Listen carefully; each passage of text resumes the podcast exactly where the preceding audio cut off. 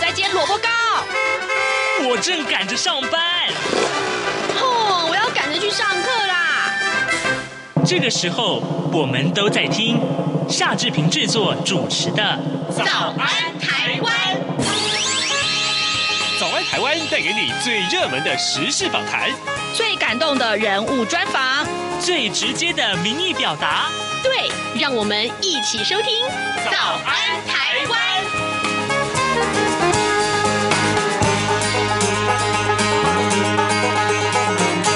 早安，台湾！我是夏志平。今天是二零二三年的三月三号，星期五。哎，礼拜五。好，今天我们的早安现场这个单元里面，跟您来探讨这个话题。各位，呃，在二二八假期里面呢，我们呃听到了一个呃令人遗憾的讯息，就是台湾制宪基金会的董事长辜宽敏先生啊，他同时也是总统府的资政，呃，在日前病逝啊。当然了，呃。我们都觉得非常的遗憾。那今天呢，待会儿志平要在节目里面为您连线真理大学人文与资讯学系的助理教授陈立甫。我们请陈老师在节目中为大家来呃带来更多的讯息，看一看他跟呃辜先生的互动，还有呢就是辜先生更多不为人知的轶事啊。好，待会儿我们来跟陈老师连线哦。呃，在跟陈老师连线之前，志平有一点点的时间来跟大家说一说各平面媒体上面的头版头条讯息。今天呢。这则新消息啊，都放在呃各报的头版头，呃，甚至于《自由时报》是放在头版啊，那么《联合报》《中国时报》放在头版头条。这就是台南市议长的贿选案。我们来看看这么重大的消息，其实需要多一点时间来详述。台南地检署侦办正副议长贿选案三个月了哈，那么认定了民进党前中执委郭在清，还有民进党正副议长邱丽丽以及林志展，他们密谋以每票至少一千万元的利诱啊，还有恐吓等方式，让国民党的议员李文俊等人跑票啊。促打算要促成所谓的邱李配呃这样的一个绿蓝结盟，甚至于呢，他们还拿出了市长黄伟哲去背书。那么检方昨天依刑求，还有契约贿赂以及妨害选举未遂罪等的罪嫌呢，起诉了十个人。那么建请法官要从重量刑。我们再来看看啊，郭在清等六个人在昨天下午一审啊，在台南地院审理后啊，呃。呃，命郭在清等人分别以三百万元跟五十到五十万元不等的金额交保，那么限制他们的居住所所。呃，邱丽丽昨天晚上也现身法院关心。黄伟哲对于呃呃郭在清拿他的名义保证说啊，要游说国民党议员票投邱丽丽一事，表示并不清楚这件事情，但他尊重检察官的决定，也希望当事人要寻得司法途径去解决。最重要的是呢，议市运作不能够受到影响，顺利的进行，那么才是维护市民最大的权益。好，那邱丽丽跟林志展都回应了，他说他们要胜选，势必呢要寻求跟他人的合作，但是呢不一定要有所谓的承诺跟关系啊。那么侦查过程呢都是据实以告了，将会寻求司法途径还他们一个公道跟清白。那当然了，呃，当时要寻求这个所谓的政党合作，呃，他们也说要有请。是这个中央党部了啊。那对于这样的一个说法，那民进党说没有进一步的补充回应。好，这是今天。有关于这个台南市议长的贿选案这件事情，联合报上的一个内文的说明，呃，中国时报上面说明倒是标题上非常简单呐，就是这个贿选案啊，那么台南市政副议长等十个人遭到了起诉，那么副标题就是全案侦查终结，郭在清为邱丽丽跟林志展操盘啊，那么杨志强作为白手套，这件事情啊都说得很明白。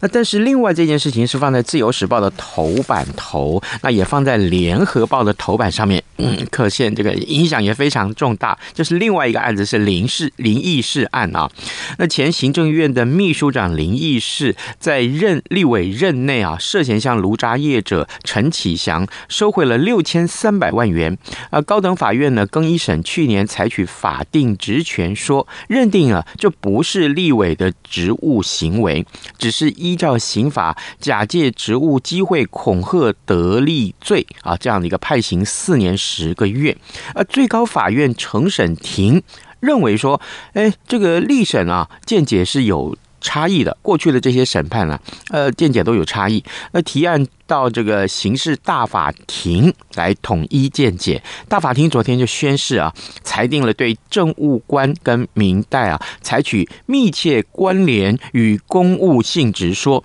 就也就是说，呃，这个采取这个呃限缩的这个 有条件的实质影响力说，呃，明代收钱乔氏，呃，也就是已经构成了职务上的行为受贿罪了。好，这是一个很重要的法律的一个见解认定。呃，有空的话，我们在节目中为您详述。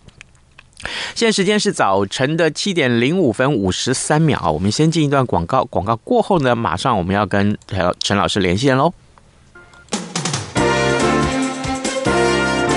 从两岸、国际、历史文化与财经等角度透视中国的《这样看中国》节目，每周一到周五晚间九点三十分到十点在中央广播电台播出。如果您对《这样看中国》节目有任何收听想法或意见，欢迎寄信到台北市北安路五十五号，也可以透过电子邮件的方式。节目有两个信箱：二零二零 at。R t i 点 o r g 点 t w，或是二零二零零二零三 n e w s at gmail dot com。再次谢谢听众朋友们的收听与支持，请持续锁定每周一到周五晚间九点三十分到十点播出的《这样看中国》节目。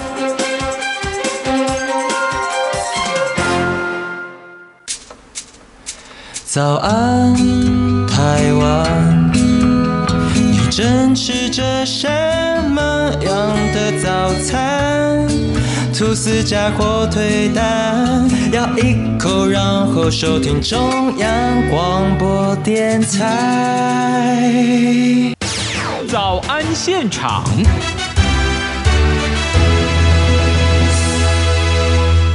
这里是中央广播电台台湾之音，您所收听的节目是《早安台湾》，我是夏志平。各位，现在时间早晨七点零七分三十六秒了啊！我们今天在早安现场这个单元里面，一块来缅怀台湾制宪基金会的董事长，也是总统府的资政辜宽敏先生。他呢在日前病逝了。呃，对于熟知台湾政坛的听众来说，辜宽敏肯定是一个相当具有知名度啊，而且是一位非常有分量的长者。啊、呃，这个时候我们。为您连线真理大学人文与资讯学系的助理教授陈立甫，我们要请陈老师分享啊，顾先生更多不为人知的轶事。哎，老师早安，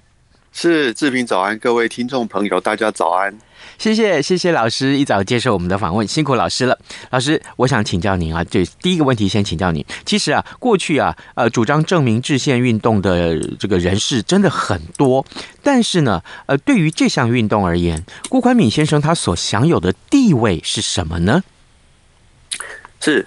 啊，呃，辜先生哦，就是他在台，第一个他年纪很大，九九十四岁嘛，哈，嗯，那所以他活了很久，那再来他很早就启蒙。他很年轻的时候啊，其实他念大学的时候就参加过学运，他是第一届台大学生会的会长，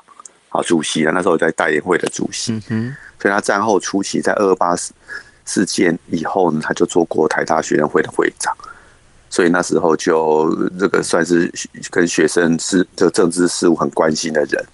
那之后呢，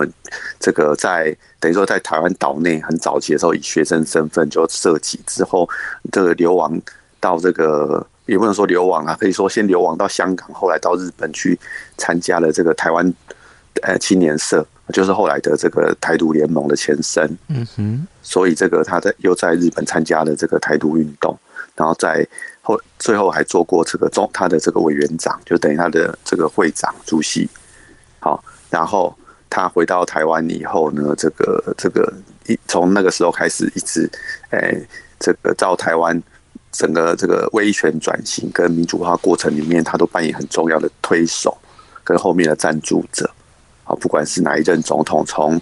第一任第一次这个呃民主选举，那个党外国民党以外的候选人推出这个彭明敏，后面关键人物也是他。哦，好，从第一次跟挑战这个这个威权。民主以后的选举是他去促成彭明敏来参选的，不管他不管他的这个民进党的党籍问题，或他的这个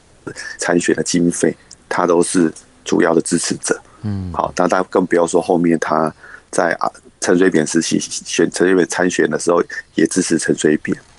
那在后面的这个呃。后面的这个民进党在二零零八年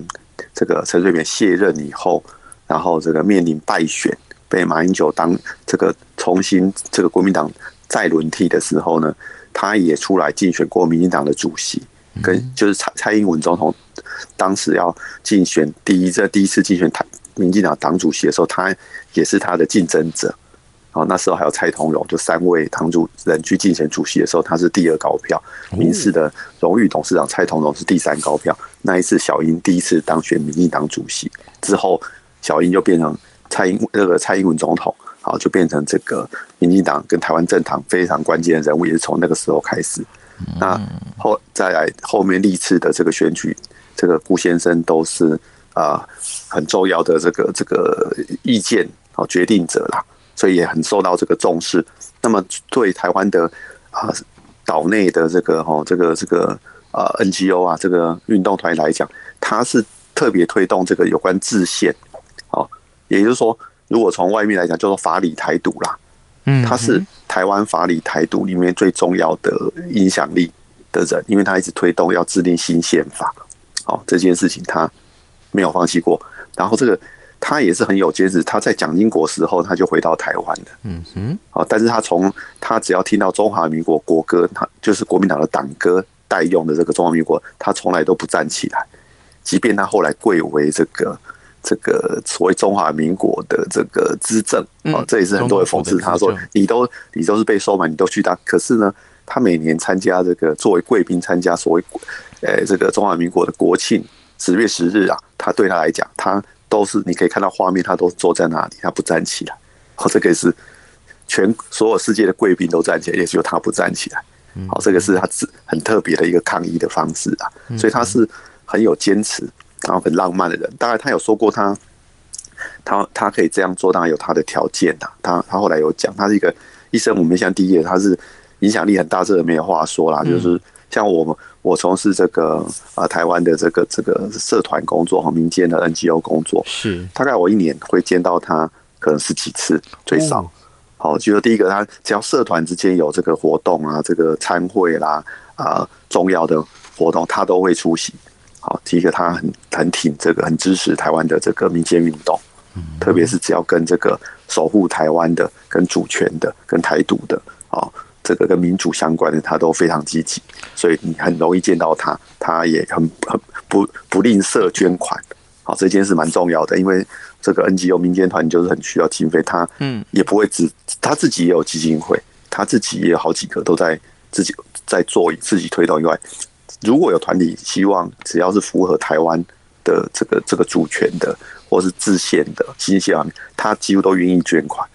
大概多多少少。所以第一个大家。大家很很尊敬他啦，因为他真的有拿出，不是有嘴巴讲而已，他都有拿出力量来支持。嗯嗯。那另外就是说，他对台湾的政治，不包括最近这个二零二四年赖清德副总统将选总统这件事，他在啊之前的这个二零二二小英总统，就是蔡英文总统当选之后，他就是已经清楚表态说。他二零二四一定要支持这个赖清德，嗯，好，他已经先表态，可惜他也没有机会，嗯，否则这个他如果不要这么现在就过世，他应该会是之后这一年最重要的这个民进党的这个赖清德候选人的助选员，嗯，因为他已经在啊两年前就公开表态，蔡英文当选，他就说下一任我要支持，嗯，这个赖清德，好，其他人就是要啊在之后的事了。啊，他他直接先出来表态，很早就，所以他从这个例子来说，他对政治是很有观察力，而且是也很有自己的，很敢讲啊，嗯，也敢这个这个推动这个潮流，带领潮流，而不是说大家说支持他就支持谁，他会自己带头，他要支持谁，所以这个是他在政治上的影响力。是好，所以我们就可以说，呃，今年这位顾顾焕敏先生过世啊，其实会很会。多多少少，因为会影响台湾的这个政坛为什么大家会这么在意他？虽然这个长辈年纪大的也不是不是，虽然不多，可是嗯，这位是今年这一两年来过世里面大家最震撼、最最注意的人士。是的，各位听众，今天早上志平为您连线访问真理大学人文与资讯学系助理教授陈立甫，我们请陈老师啊，呃，来一起。呃，为我们一起来怀念啊，台湾制宪基金会董事长，也就是总统府资政辜宽敏。呃，事实上，刚刚老师的回答里面，我们知道他跟呃。古宽敏资政呢，其实常常碰面，他一年碰面十几次，那这这么频繁的过程，当然也对呃呃古宽敏先生非常的了解啊。所以呢，刚刚他呃讲述了很多啊，不管是他跟赖清德先生啊，呃赖清德总呃副总统啊，或者说是呃其他的政治人物的一些互动，那这个部分我们待会儿再请老师来来多做一些转述好了。老师，我想继续来请教你，就是过去我们经常读到。辜宽敏先生对于时事还有政治人物的评论啊，其实我我个人看了这些新闻或一些评论，我都觉得哇，说的好直白。诚如你刚刚所说的哈，他他对对历史，对于各种政治人物都有很有自己的观察力。那呃，我我想就是说，好，那您也碰过这个这个。辜先生好多次啊，每一次碰面情况，他总是这么的呃热衷啊，或者是呃自己的理想，或者说是对于自己理想的坚持，他的这个坦率，他的直接，你的印象是用什么样的形容来来来来说呢？是，嗯，因为我跟顾顾冠宇先生有特别的感情啊，哈，嗯，因为他就是我大高中的学长啊，也是我大学的学长。所以他是这个以前台北三中，就现在师大附中毕业的，那他又是台大政治系，嗯啊，很早的战后的前面很早的届数的前几届的这个学生，那我也是台大政治系毕业的，所以他算是我双重的学长啊。所以我访问过他，为了这个学校的历史，或者是过去的台湾的历史，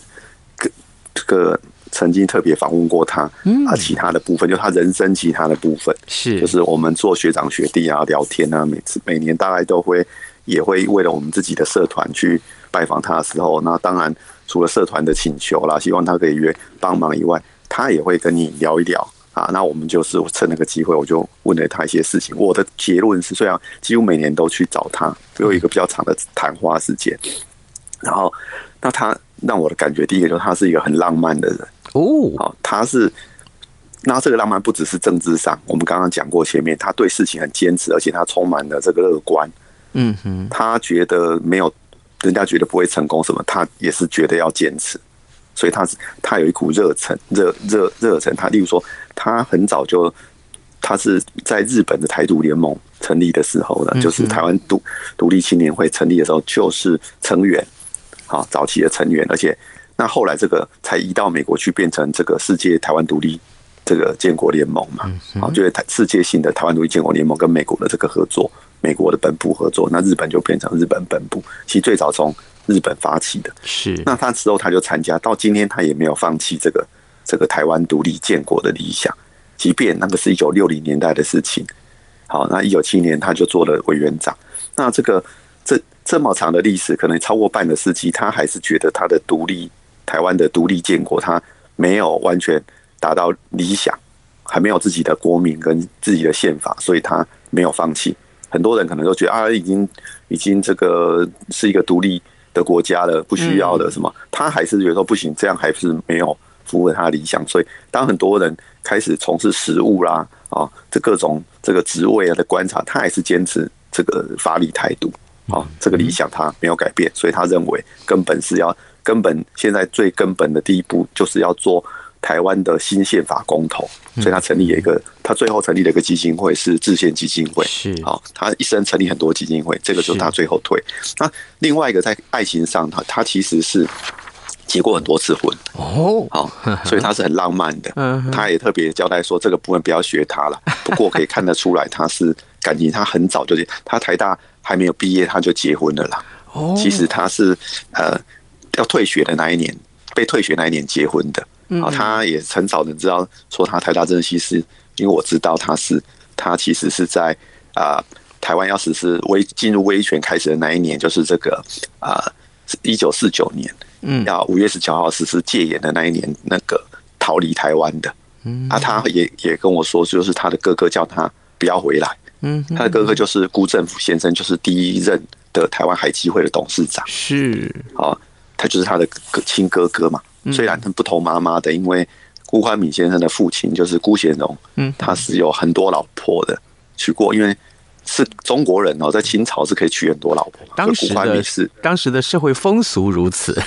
对对对，就是说纳妾是中国是常态。中国什么时候才规定不可以？是中华民国一九一二年成立以后才有民法规定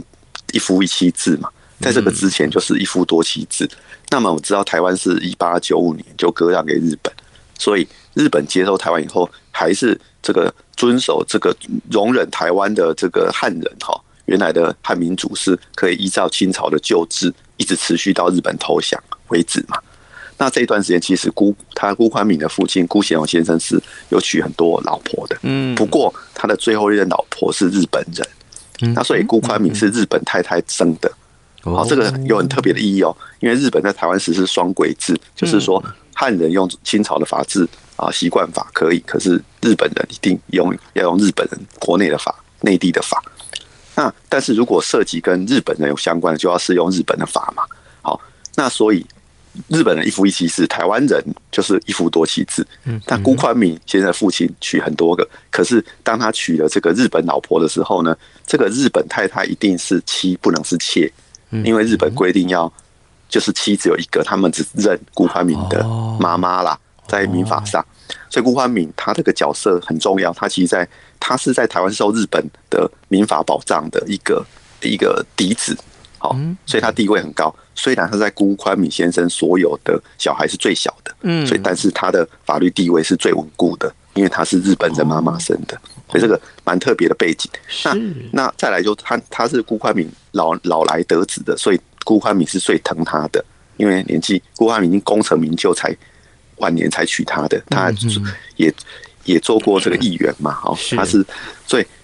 辜显荣先生了啊，对对，辜宽敏先生的父亲辜显荣也做过日本国会的议员嘛，本来要提名他当议员，不过来不及，他他没有没有来得及，但是他在这个是很重视他，日本非常重视他。那辜宽敏先生，我们都认为说，所以他就是很跟日本很。很亲近，对不对？嗯。然后，可是辜显辜焕敏先生自己从小学就跟日本同学打打架，因为他是辜家是很栽培小孩子，所以小孩都念日本人念的学校，就是日日小学校，不念不念这个台湾人念的公学校。嗯。从小就在辜焕敏先生再加上他的母亲是日本人，当然他有语言的优势嘛。嗯。所以他当然适应小学校是没有问题的。可是他在小学校里面常常跟日本同学打架。他跟他的哥哥辜这个辜振甫先生不一样，辜振甫先生比较温文儒雅，他比较这个他自己都说他是一个就是叛逆少年呐。嗯，所以他他辜显辜宽敏先生也是哎跟辜显荣现在都从从小送去日本人念的学校，可是辜宽敏先生从小就跟日本人打架。他的爸爸回来就跟他说：“问他打赢了没有？不要打输就好。”哦，所以他们也觉得，那他那个时候就有很有台湾人的意思。即使妈母亲是日本人，嗯，爸爸也被认为说是亲日派，但是他觉得他是台湾人。所以为什么他最后的遗言说我，他都还有他常常在讲说我是我是台湾人啊，我是台湾人。好，嗯，我是台湾人，我要我们要坚持台湾精神。哦，他没有认为他日本人，所以他的母亲是日本，因为他从小学从小学就跟日本人打架，他到中学的时候啊更严重，他被打到剩下五颗牙齿啊。他有讲，好，他在复师大附中的时候，就三中的时候，那也是日本人为主的学校，他是早期的校友，他认为日本人就要求这个这个这个呃学长学弟制之外，还要求日本人优先，所以他虽然贵为台湾的四大家五大家族之一，而且是。家里非常有钱，非常有权势的，嗯，可是他到学校里面，他认为他好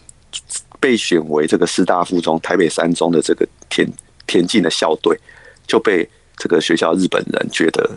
不不满意，就是凭什么台湾人可以所以跟他打架？哦，就所以他有讲为什么他满嘴假牙，他就是要跟他日本被日本打掉的，就是说他很小就被日本人迫害了。说如果迫害这样可以算的话，所以他的这个台湾人意识是被打出来的。所以不要，并不是大家认为说啊，你就是亲日派的家庭啊什么。其实他父亲跟他谈的话，跟他自己这个经历的事情的对他人生的影响，他其实是很清楚的。所以，即便他最后到了日本去闯出自己的事业，好，他他在台大台湾的台大的时候呢，就是战后的时候，他就是台大第一任，对政治很积极。我们应该先先从战前这件事讲。台湾哈，日本人在台湾建立大学的时候啊，当然就就是现在台大。那时候一九二八年成立台北帝国大学。一所有的台湾人毕业生大概一百，严格说本科的毕业生才一百多个啦。好，我们是台大有一个专科，以前医专改的这个专门医学专门科，嗯，蛮多台湾人的，因为台湾喜欢当医生。可是那个专科部，除了那个以外，正正式的本科的台大校友才一百多个，而文科的没有不到五十个，大概二三十个而已。其中全台湾念台台这个大学文科的，就因为只有一所大学而已嘛，嗯，里面的。台湾人里面念政治的个位数，毕业生就有个位数。然后他跟他哥哥辜宽敏先生，辜宽敏先生跟他哥哥辜辜正武先生是两个都念政治，台大政治系，所以这个很特别的，就是说，而且他们两个都是这个台台这个当时的师大，现在的师大叫台呃台北高等学校的校友。那这是台湾最优秀的学校的，其实比台大还好。啊，这个学校毕业大部分都是去念东东京大学或京都大学，像李登辉总统他就去念京都大学，只有成绩比较普通的才会留在台湾念的，当年是这样，所以这个是秀才中的秀才的学校。辜宽敏先生跟他哥哥辜这个辜政府先生两个都是念台北高等学校，而且他们两个都是念文组的，而文组每年只有个位数的台湾人在念，那李李组。还比较多，也是不过一年十几个，那就是不十个不十个左右啊，不到十几个，都是十个左右而已。那他们两个是本来文主生就很少，他们两个竟然都还是同同一家族，所以我们从这一点看，他从小就对于这个 政治事务、社会公共事务非常有兴趣，所以他他从这里来看，就是说他一生的理想是有坚持，只是他离在台湾发生这个戒严运戒。就陈诚在台湾实施戒宣布戒严以后，他跑去香港。他本来是想去北京的，他跟我说，他本来对这个台湾很失望。他本来想说去北京看看，去北京念书好了，看有没有机会还是工作。所以他先飞去了香港。那中国正好在内战那一年，中国就这个整个战败了嘛，蒋介石就整个战败了。那所以他停在香港，他没有北没有办法去北京。北京当然就是傅作义啊、投降啊什么，他就。之后，整个北中国的这个局势就很很清楚，所以他没有北京的这个这个这个这个这个冒险就放弃了。那他娶的第一任妻子啊，是清朝的时候一个巡抚的的孙女，哦，就是也是这个贵贵这个贵族，等于是说士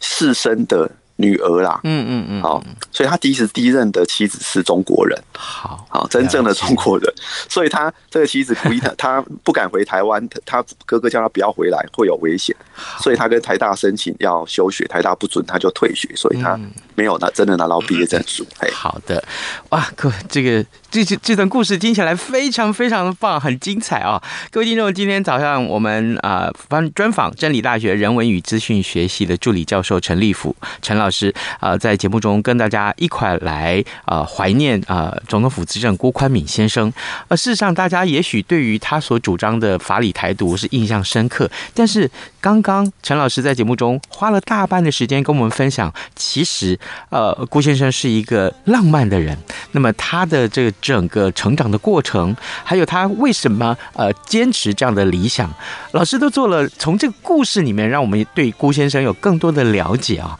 好。这个呃非常宝贵的故事啊，我相信大家呃不太熟知的这个相关的故事的内容，有助于我们多了解辜先生啊。我们今天也非常谢谢陈立福老师跟我们的分享，老师谢谢您，谢谢，是是，谢谢谢谢志平啊，谢谢听众。好的，啊，今天节目时间也差不多到喽啊，礼拜五志平还是祝你有愉快的周末，好不好？下个礼拜一我们再见啊，拜拜。反正过了十二点，好多一样被丢弃。